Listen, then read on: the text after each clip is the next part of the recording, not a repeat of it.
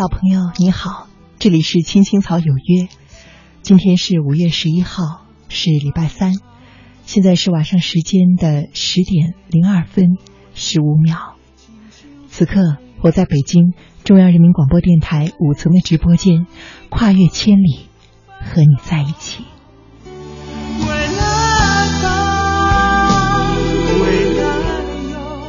我是楚笑，愿你身处这清澈的夜，常有从容的微笑。归来吧，归来哟，我一眼倦飘泊。此时陪伴我们的这首歌是《故乡的云》，不知道大家有没有听出来，它并不是费翔唱的。实际上，我现在播放的这个版本呢，是《故乡的云》这首歌最一开始唱的人，他叫做黄文章，他的歌名呢叫做《文章》。这首歌他唱过来和费翔相比，我感觉是很特别的一种味道，意境上更加的委婉，听起来更加的安静。它不像费翔那样的豪气万丈，但是就像静静的小溪，缓缓的流进你我的心里。和故乡的云为我抚平创伤。而我希望今晚的青青草有约，也像是这样故乡的云。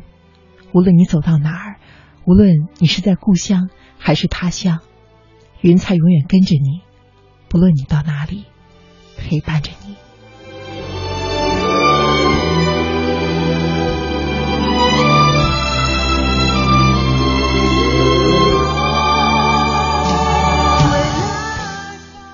这两天呢，有很多听众朋友在我们的微信公众平台上留言，在问，呃，青青草有约的主持人的更换。在这儿呢，因为问的朋友非常多，我呢也给大家做一个解释。那青青草有约原先的主持人乐西呢，他已经离开中央人民广播电台了。之后在每天晚上的十点钟呢，将会由我和曼斯姐和大家准时在青青草有约中相约。我想。乐西有更好的选择，没有来得及向大家道别，但是他一定感受得到大家关心他的心意，也非常感谢各位对于青青草有约的关注。这时候又想起现在播放的这首歌《故乡的云》了。其实云彩下面的人在不停的走，走了又留，来了又去，但是这朵云或许就像是我们和你十四年的不变的约定吧。希望你也会喜欢楚笑主持的《青青草有约》，我也相信，真诚的心在静夜里一定可以被听得见。那故乡的花和故乡的云，为我抚平创伤。希望你也会喜欢楚笑在每天晚上十点钟和你分享的故事。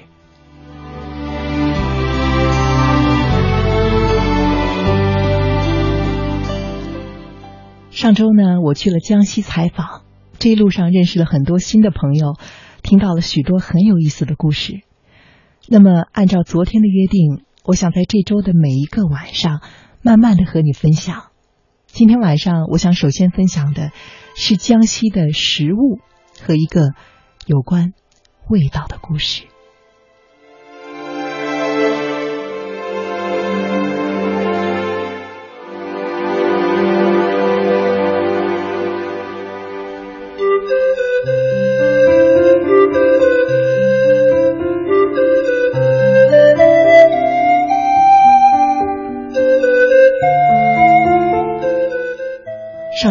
去江西，江西离北京很远，我坐了十七个小时的夜车才到。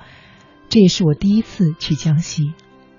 我去的地方是被称为中国才子之州的抚州，古时候呢称为临川。这里被称为才子之乡啊，可谓是名不虚传。比如你可能听过这首诗：“春风又绿江南岸，明月何时照我还。”它的作者王安石呢，就是临川人。还有《无可奈何花落去，似曾相识燕归来》的作者，宋代的词人晏殊和他的儿子晏几道，还有元曲大家《牡丹亭》的作者汤显祖，他们都是临川人。临川人啊，也是古代国考的高手，考试牛的不行。比如说宋代一代呢，临川就有四百多人中进士，出了两个宰相，而其中的一位宰相，就是我这一次采访的目的——王安石。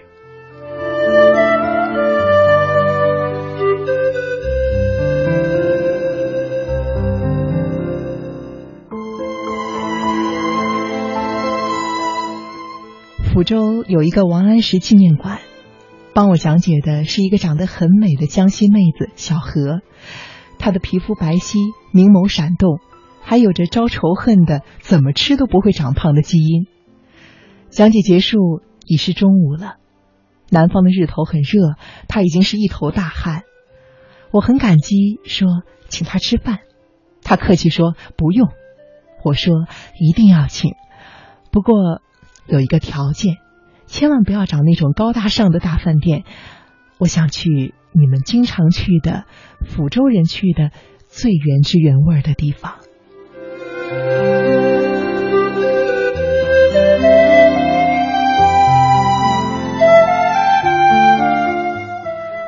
小何听了，眼睛一转，说：“这个啊，得问我们这儿的土著丹丹，他连抚州的每一条巷子都知道。”丹丹也是讲解员，正在吸溜吸溜的吃一碗红彤彤的米粉。他讲话泼辣豪爽，很像是现在正在热播的电视剧《欢乐颂》里面的樊姐。他拍着胸膛说：“包在我身上。”不过，你怕不怕脏啊？那可都是些犄角旮旯的小馆子。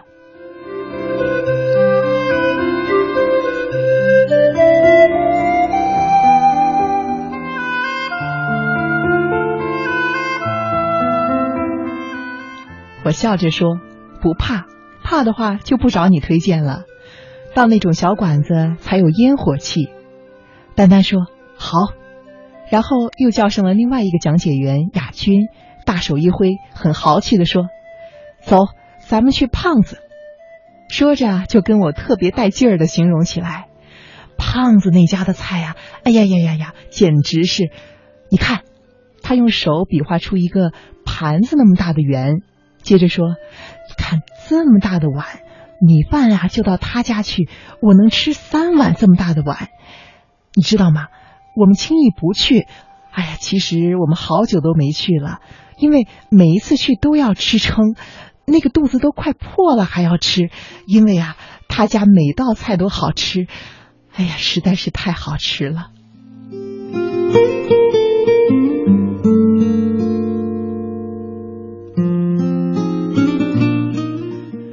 因为我不会江西话，在这学丹丹学的不够惟妙惟肖。他当时形容的真的是很带劲儿，听了他的话呀，一车人的口水都快要掉下来了。当时我在心里好奇，那味道会有什么很特别的吗？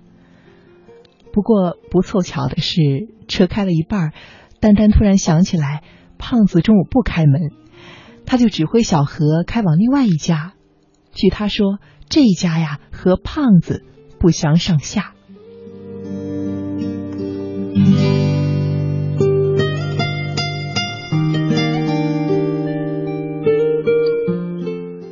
结果到了之后，我一看，嘿，这家馆子呀，甚至连牌子都没有，在一条七拐八扭的巷子里。丹丹跳下车，麻利的跟老板娘说：“呃，来个螺丝扭，再要一个猪舌头。”再炒一盘空心菜哦，还要个汤。然后扭头跟我介绍说：“你知道吗？这是抚州有名的清油炒菜。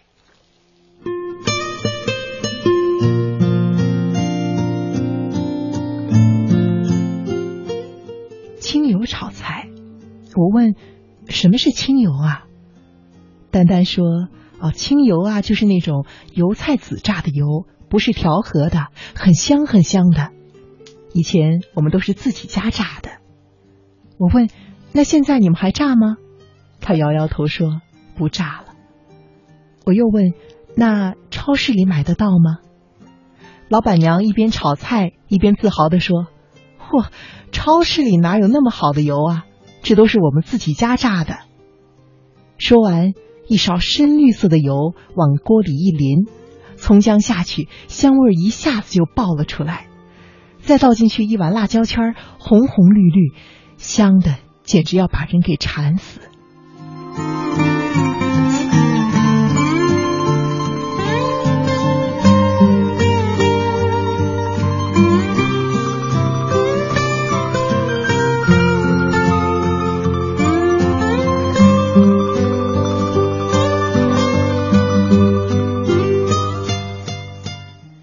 雅君是一个很细心的女孩子，她看着我专心致志的看着老板娘在黑黑的灶台上炒菜，好心又担心的提醒我：“嗯，你要不别看了，看了你别吃不下去了。”丹丹瞪过来一眼：“这算啥呀？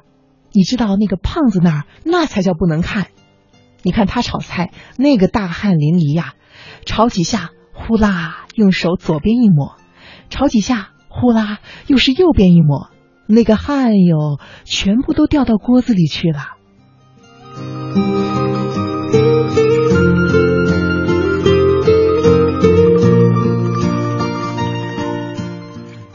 雅君忙打断他说：“哎呀，好了好了，你别说了。”丹丹意犹未尽，还嬉皮笑脸的补上一句：“不过呀，那是真好吃。哎，说不定啊。”就是因为这种特殊的调味料，味道才不一样。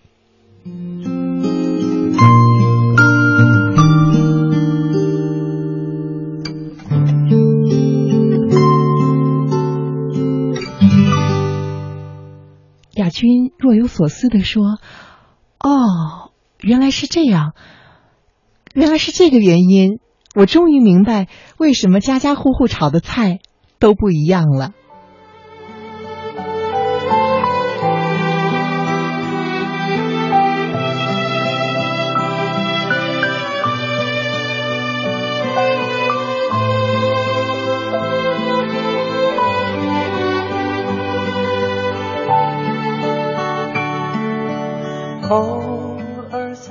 大家听了都笑了，我在笑声中突然在想，这句话说的真好。每家的菜的味道都不一样，家里的菜的味道或许是世界上最最特别的一种味道。这种味道，哪怕只是一口，我们的舌头和胃就能够马上的识别出来。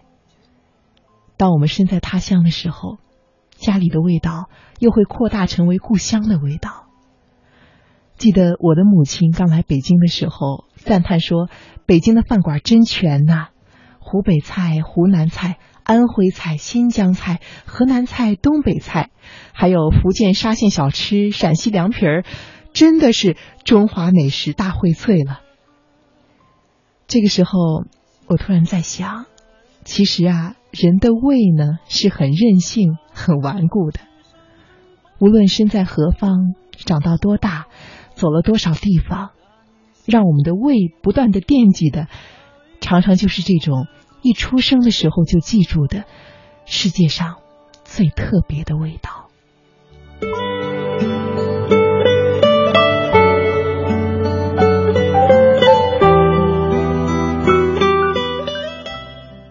北京的这些地方菜馆，不仅仅是一个美食荟萃，而是千千万万在这的异乡人对家的牵挂呀。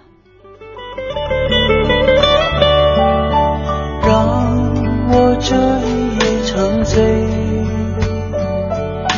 流年似水般滋味。当我在抚州街头漫步的时候。看到很多的店家都挂着清油炒菜的大招牌，我在想，清油不也是家里的味道吗？以前是家家户户自己榨的，必定带着各自不一样的味道。现在生活节奏快了，大家都到超市里去买油，或者到饭店里去吃专门的清油炒菜，这反而成为了饭店的招牌了。或许这也是人们。对过去的家、过去的岁月的怀念吧。命，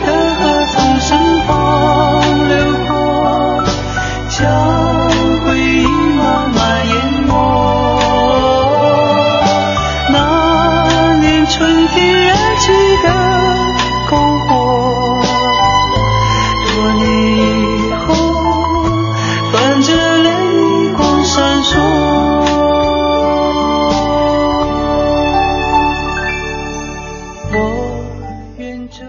我正在想着，菜已经炒好了，用几只黑黄色的粗瓷大碗盛着，中间围上一碗热气腾腾的白米饭，大家狼吞虎咽，吃得极香。我似乎听到丹丹说了一句：“昨天晚上称了，长了两斤，今天又要吃撑了。”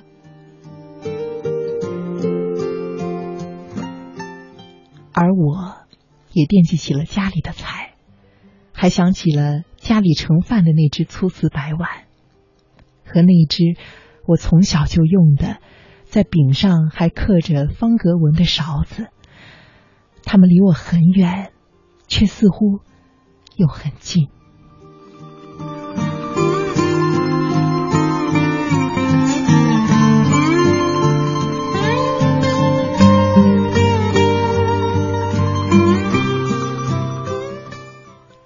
今晚的《青青草有约》，我想和你分享的主题是特别的美味。你的家，你的故乡是哪里？你家里的那种美味是什么样子的呢？如果你有任何的感悟，有任何想到的，你可以发送微信给“青青草有约”的微信公众平台，电脑就在我的面前，我会在第一时间看到你的话，并且期待。听到你的留言。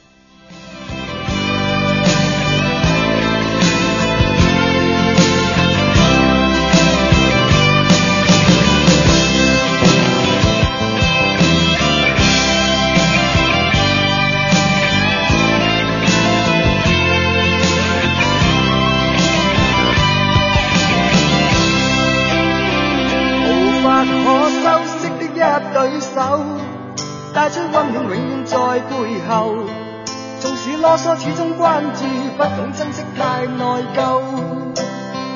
沉醉于音阶，他不赞赏。母亲的爱却永未退让。决心冲开心中挣扎，亲恩终可报答。春风化雨暖透我的心，一生眷顾无言地送赠。是你多么温馨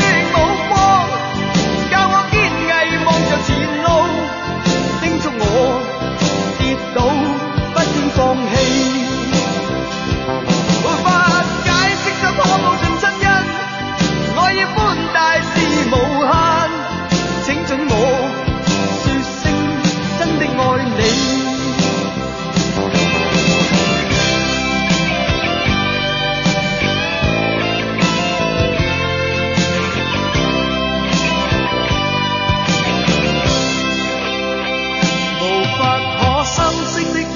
对手带出温暖，永远在背后。纵使啰嗦，始终关注，不懂珍惜，太内疚。仍记起温馨的一对手，始终给我照顾，未变样。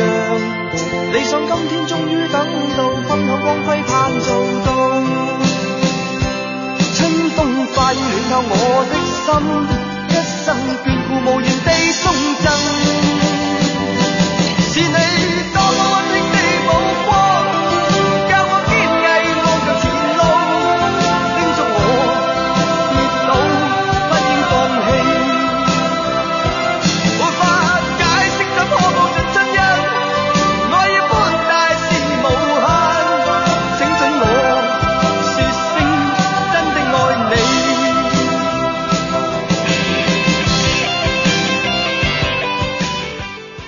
好朋友。你好，此刻陪伴你的是中央人民广播电台的《青青草有约》，我是楚笑。现在我们听到的这首歌是一位听众昨天晚上推荐来的，他是《风过毛痕》，而这首歌是一首老歌，是 Beyond 乐队的《真的爱你》。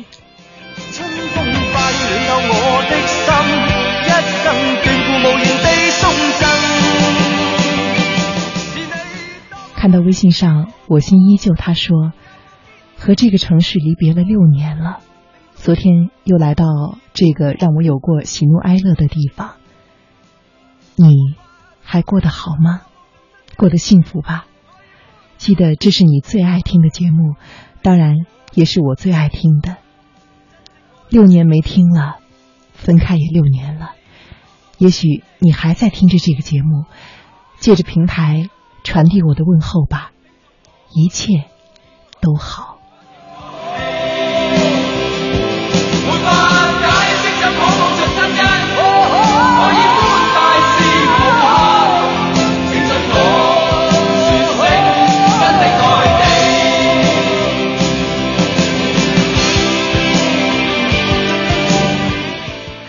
微信上看到圆圆说：“青青草经历了很多代主持人，以前没有你的陪伴，而以后我将陪伴着你。”谢谢。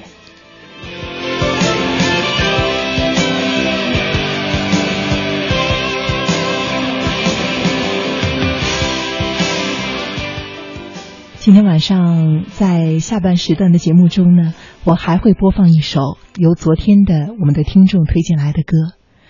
如果你有任何喜欢的歌，想听到我在节目中播放的，或者看到很多好的文章，想听到我在节目中为大家念的，都非常欢迎你把它推荐给我。你可以直接发送微信给“青青草有约”的微信公众平台，这样我就可以看到了。当然。如果你担心我错过的话，可以在前面写上“楚笑收”三个字。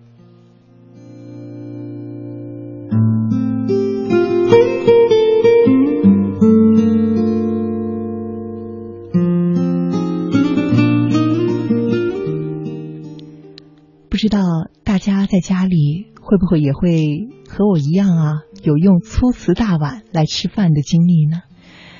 可能他们都不是非常精细的、做工非常精致的碗，但是有的时候，恰恰是这样的粗瓷大碗，反而会有一种饭菜的香味儿。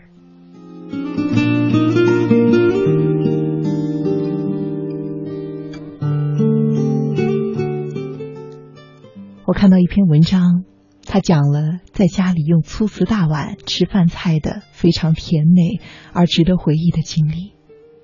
他说：“小时候，我家的碗柜也是挂在墙上的，虽然没有现在这么的气派。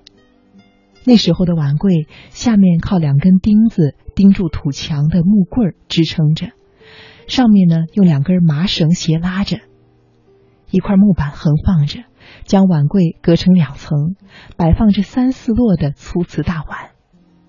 那碗并不精致，不像白瓷。”或者也有可能本来就是白瓷，只是杂质太多，烧制并未到位，泛着灰色。造型不规矩，碗面不浑圆，碗底不平整，挂釉呢更是潦草。压边的两条线或分或合，像蚯蚓一样的蜿蜒。有的时候碗的外面呢也描画了蓝色图案，或是飘渺的云朵，或是摇曳的花朵。就像是儿童的简笔画一样，在那个黄绿灰统一的年代，这种含蓄的情绪点缀了清寒的日子。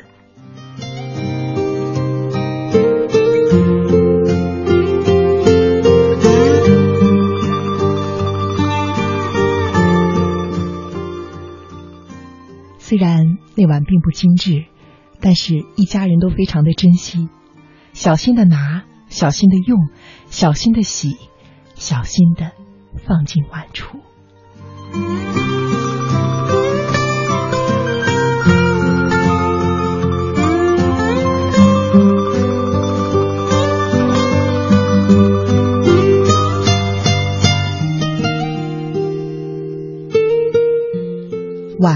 是每家每户吃饭的必备用具，经过岁月的磨洗。粗瓷大碗看起来反而温润光洁，泛着悠悠的清光。那样麻绳一样扭曲的粗糙的蓝边，竟也生动有趣了。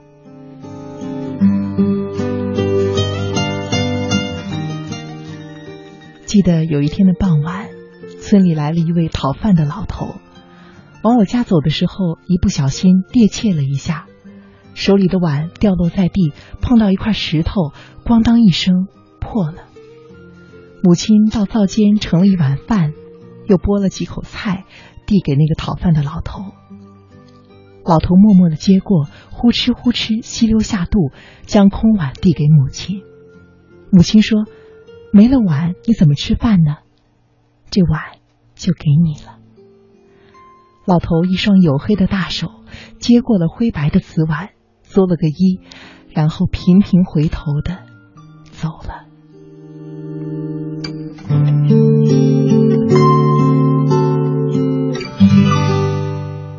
瓷碗粗糙，就像是糟巴巴的生活，但是贴近瓷碗的人，内心却不会粗糙坚硬，相反的，却是细如坚针，绵似泥土。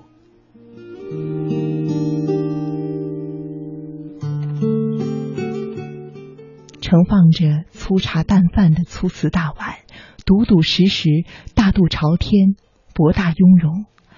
怀抱的是清贫的日子，收藏的是世事沧桑，品尝了生活的酸甜苦辣，有一种内敛的品质和独立的境界。即使是退居一隅，也会在我们长久的人生中光洁照人。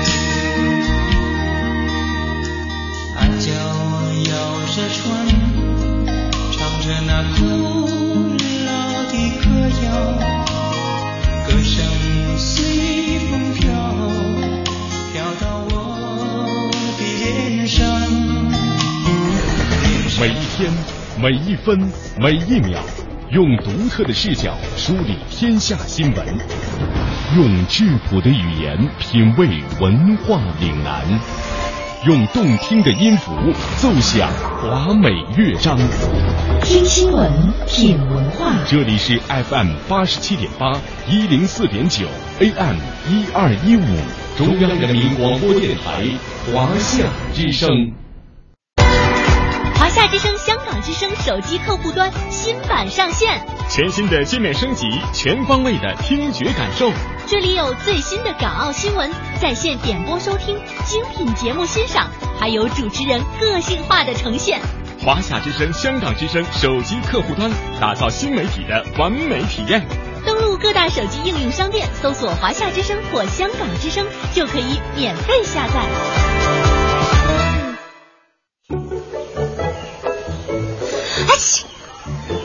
春天花粉多，我的过敏性鼻炎又犯了。走去医院。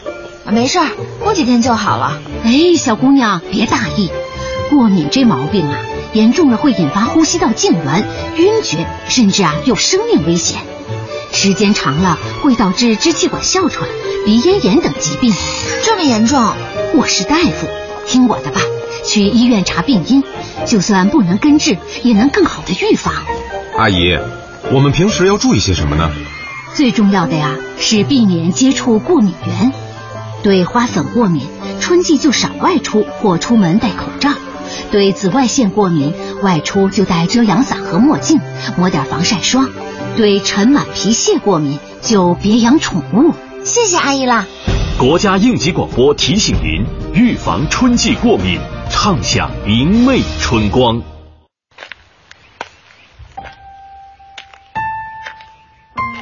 小时候，爸爸扶着你走出蹒跚的第一步。长大了，妈妈牵着你坐上远方的绿皮车。这一次，你在他们的唠叨声中订下旅途的机票。忽然觉得，生活的轮回是这么的奇妙。青青草有约，在这个充满爱意的五月，和你一起带着父母去旅行，看他们不曾见过的风景，感受他们未曾感受过的繁华。关注“青青草有约”官方微信号。上传你和父母的图文故事，就有机会打造一次你和父母的首都之旅。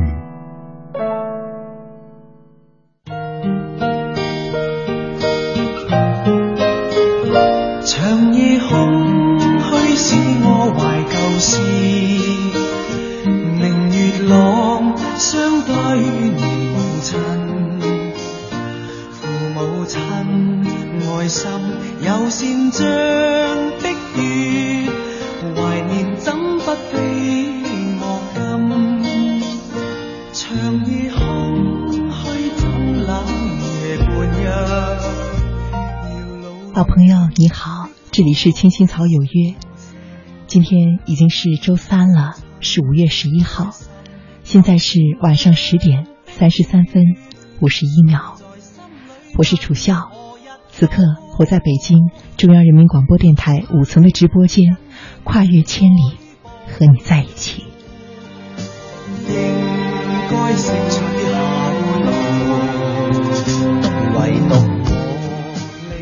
还记得上半时段我说过的吗？今天要在节目中放两首由我们曹家的朋友推荐来的歌曲，这首是第二首，它是陈百强唱的《念亲恩》，我也非常的喜欢。陈百强唱的歌呢，旋律非常的舒缓，容易把人一下子拉回以前的岁月。还有他唱的《今宵多珍重》等一些歌，希望在将来的节目中，我也可以和你分享这些美妙的旋律。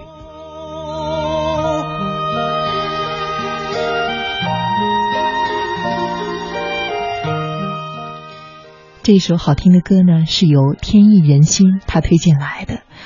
我看到天意人心也在微信公众平台上留言说：“我是广东河源紫金的，我们那儿喜欢喝汤，八刀汤最著名。它是猪身上的八个部位的肉一起煲的汤，再加上胡椒，那个味道呀特别的好喝，只有在家里才能吃到那个味道。有空的朋友可以来尝尝。”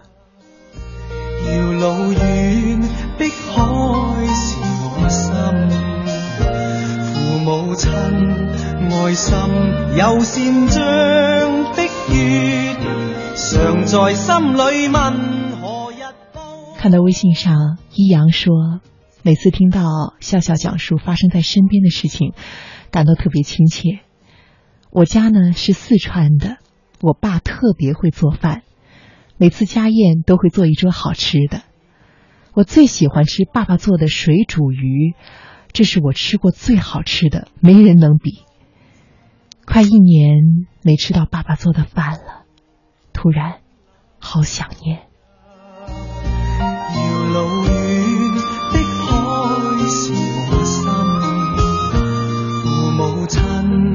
爱心有善像碧月，常在心里问何日报。看到微信上一笑奈何，他在说啊，我在朋友家自己学着妈妈做菜的方法做几个菜，总感觉步骤方法都没错，味道却差很远，我很疑惑。结果呢，朋友一语点破说，那是因为你吃习惯了家里的菜的味道，而且你才炒过几次菜呀，怎么能够比过父母几十年的功力呢？感恩父母。给我们无时无刻不曾间断的爱和家的味道。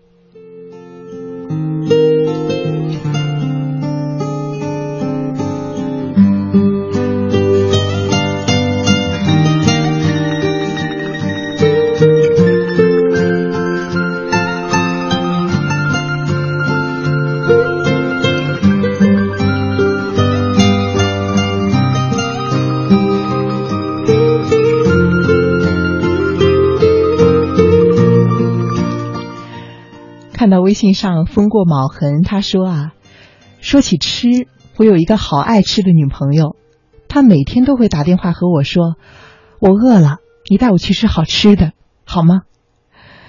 和他在一起七年了，差不多他每天都要说过，不过我都没有厌倦过。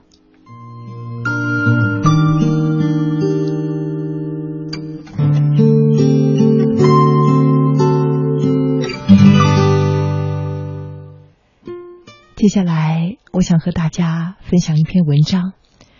这篇文章讲的是母亲家里做的菜。我看到它的时候，被深深的打动。我也很想分享这个故事给电波前的你。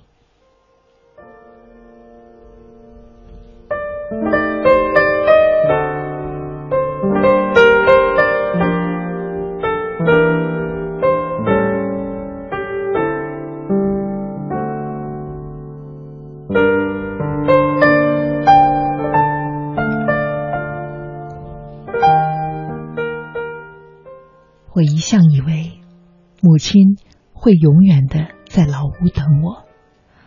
无论何时，只要喊一声“妈”，那个亲切的人便会欣喜的奔出来。但是，我从未想过，有一天，我再也找不到他。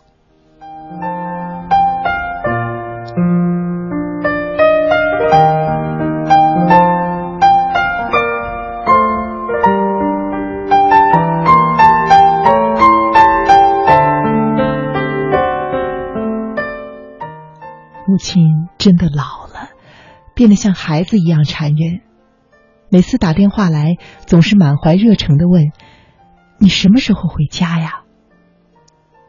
且不说相隔一千多里路要转三次车，光是工作、孩子已经让我分身无数，哪里还抽得出时间回家呀？母亲的耳朵不好，我解释了半天，她依旧是热切的问。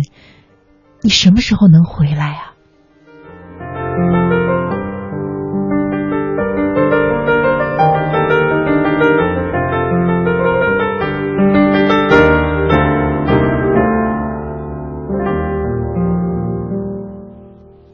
几次三番，我终于没有了耐心，在电话里冲母亲大声嚷嚷。她也终于听明白，默默的。挂了电话。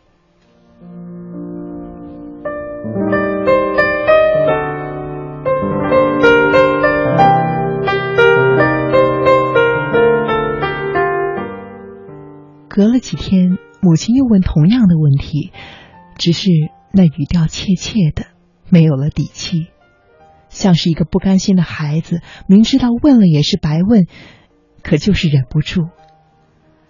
我心一软。沉吟了一下，母亲见我没有烦，立即开心起来。她欣喜的向我描述：“后院的石榴都开花了，西瓜快熟了，你回来吧。”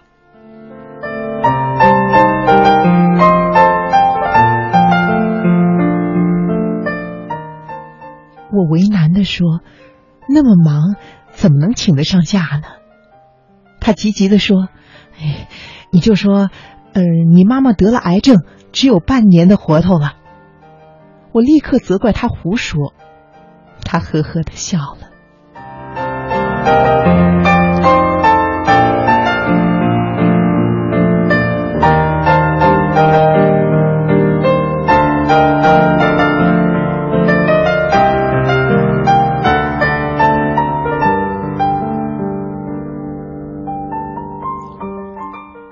小时候，每逢刮风下雨，我不想去上学，就装肚子疼，被母亲识破，总是会挨一顿好骂。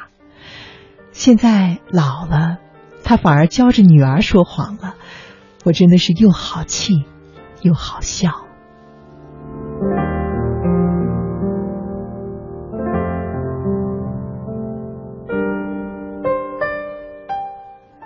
可是。这样的问答不停的重复着，我终于不忍心，告诉他下个月一定回去。母亲竟高兴的哽咽起来。可是，不知怎么了，我永远都有忙不完的事，每件事儿都比回家重要。最后，到底没能回去。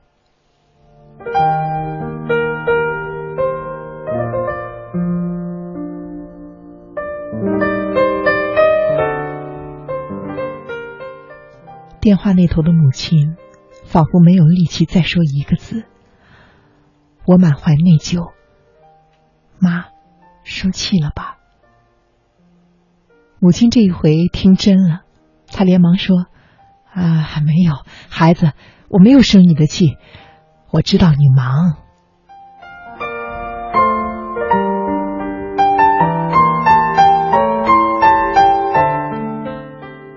可是没几天，母亲的电话催得越发的紧了。她说：“葡萄熟了，梨熟了，快回来吃吧。”我说：“有什么稀罕的呀？这满大街都是，花个十块八块就能吃个够。”母亲不高兴了，我又耐下性子来哄她：“呃呃，不过那些东西都是化肥和农药喂大的。”哪有你种的好呢？母亲得意的笑起来。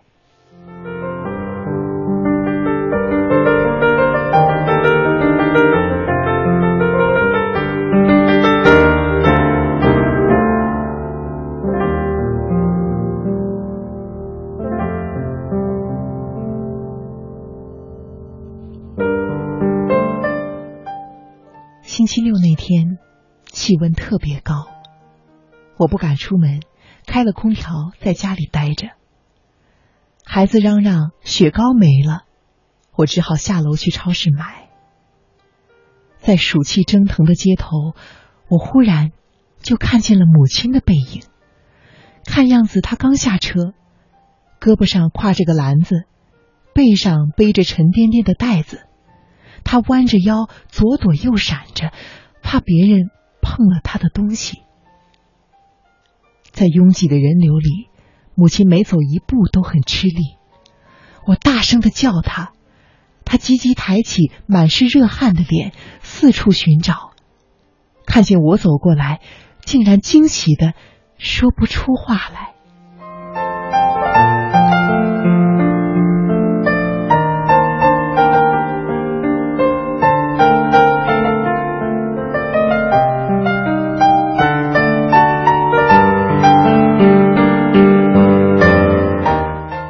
我赶紧带着母亲回了家。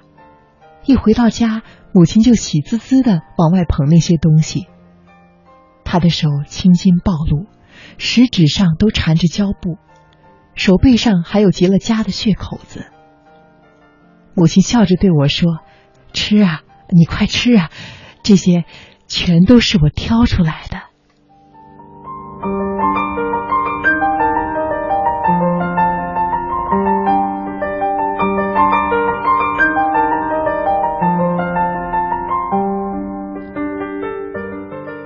这个从来没有出过远门的母亲，只为了我的一句话，就千里迢迢的赶了来。他坐的是最便宜的、没有空调的客车，车上又热又挤，但是那些水灵灵的葡萄和梨子却是完好无损。我想象不出他一路上是如何过来的。而我只知道，在这世界上，凡是有母亲的地方，就有奇迹。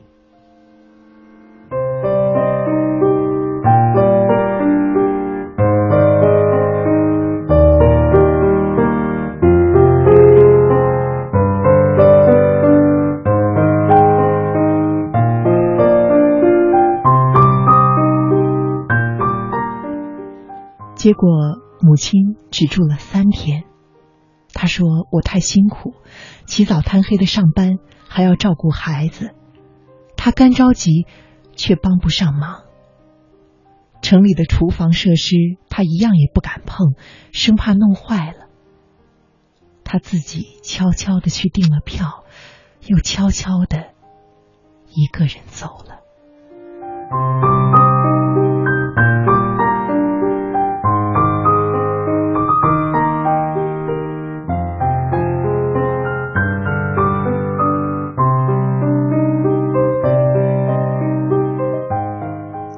可是才刚刚回去一个星期，母亲又说想我了，不住的催我回家。我苦笑：“妈，你再耐心一些吧。”第二天，我却接到姨妈的电话：“你妈妈病了，你快回来吧。”我急得眼前发黑，泪眼婆娑的奔到车站，赶上了最后一趟车。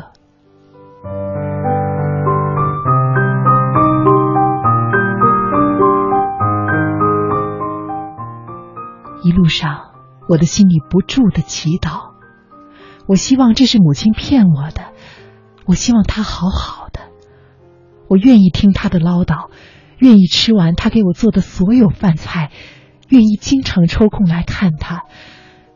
此时，我才知道，人活到八十岁，也是需要母亲的。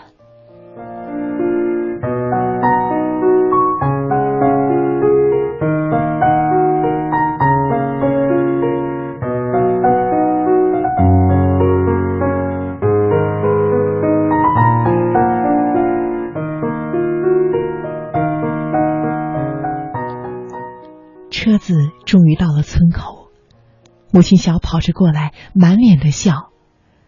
我抱住她，又想哭又想笑。嗔怪道：“你说什么不好呀？说自己有病，亏你想得出。”受了责备的母亲依然是无限的欢喜，她只是想看到我。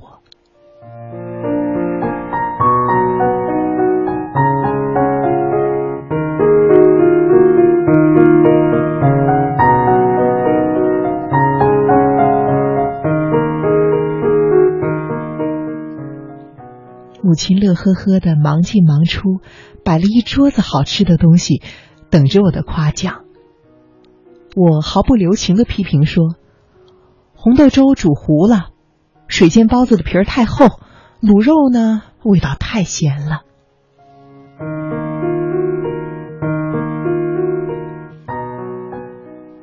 母亲的笑容顿时变得尴尬，她无奈的摇着头。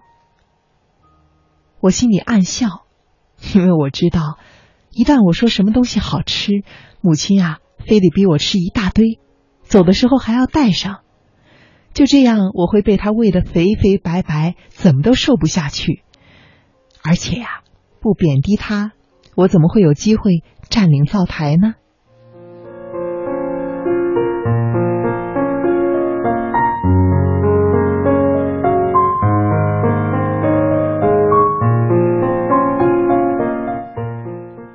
我给母亲做饭，跟她聊天儿母亲长时间的凝望着我，眼里满是疼爱。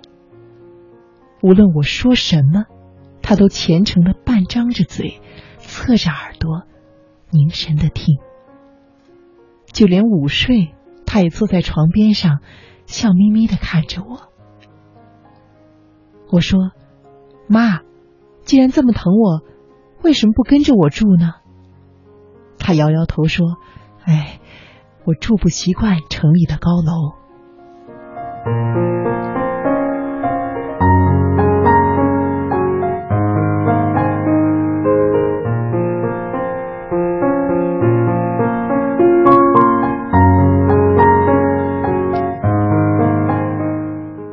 没待几天，我就急着要回去。母亲苦苦央求我再住一天。他说。今早已经托人到城里买菜了，一会儿准能回来。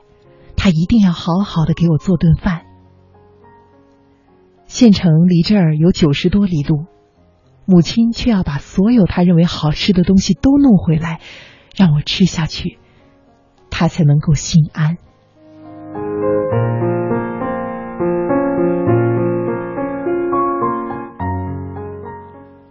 我从姨妈家回来的时候。母亲精心准备的菜肴终于端上了桌，可是我不禁非常的惊诧。鱼鳞没有刮净，鸡块上是细腻的鸡毛，香油金针菇里居然有头发丝儿。无论是荤的还是素的，都让人无法动筷。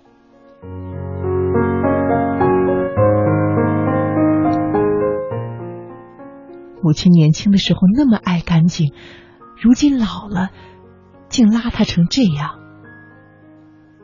母亲见我挑来挑去就是不吃，她心疼的妥协了，送我去坐夜班车。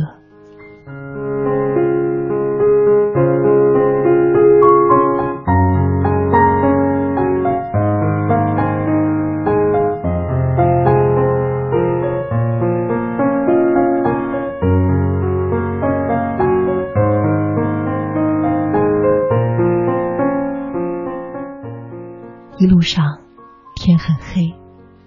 母亲挽着我的胳膊，她说：“你走不惯乡下的路。”她陪我上了车，不住的嘱咐东，嘱咐西。车子都开了，她才急着下去，一脚却被车门夹住，险些摔倒。我哽咽着趴在车窗上大叫：“妈妈，你小心点儿啊！”他没听清楚，边追着车，一边跑一边喊：“孩子，我没有生你的气，我知道你忙。”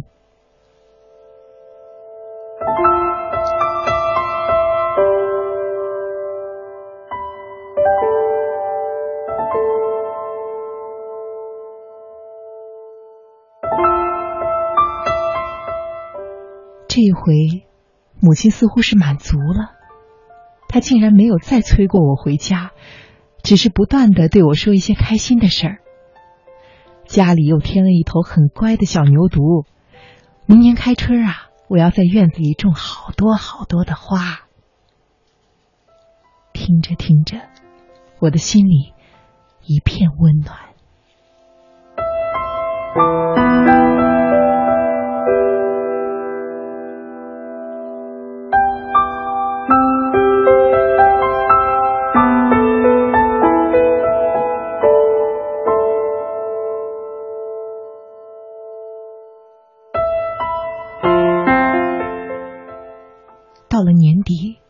我又接到姨妈的电话，她说：“你妈妈病了，快回来吧。”我哪里相信呢？我们前天才通的话，母亲说自己很好，叫我不要挂念。可是姨妈只是不住的催我，半信半疑的我还是回去了，而且买了一大袋子母亲最爱吃的油糕。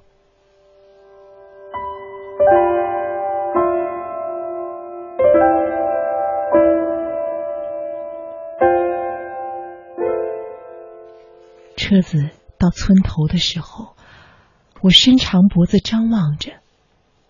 母亲没有来接我，我的心里忽然就有了一种不祥的预感。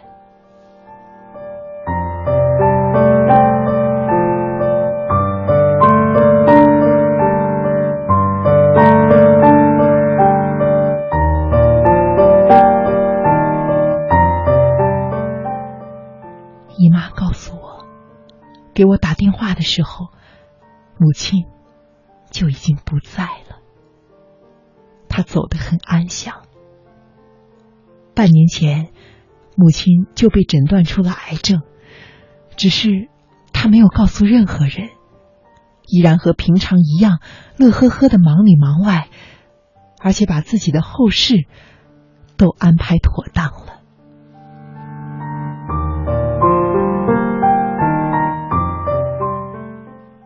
姨妈还告诉我，母亲老早就患了眼疾，看东西很费劲儿。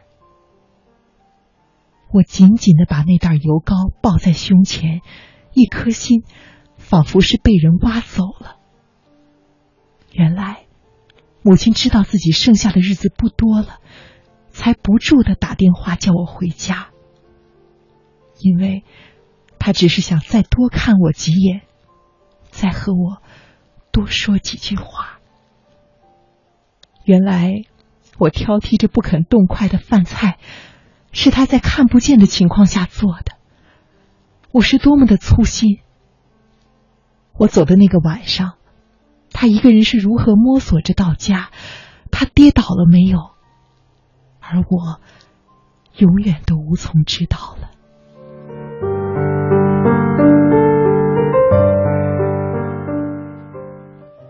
在生命最后的时光里，母亲还快乐的告诉我，牵牛花爬满了旧烟囱，扁豆花开得像我小时候穿的紫衣裳。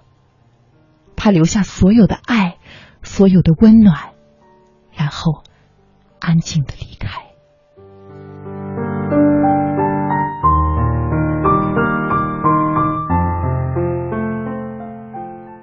我这才知道，他是这世界上唯一一个不会生我气的人，唯一一个愿意永远等着我的人。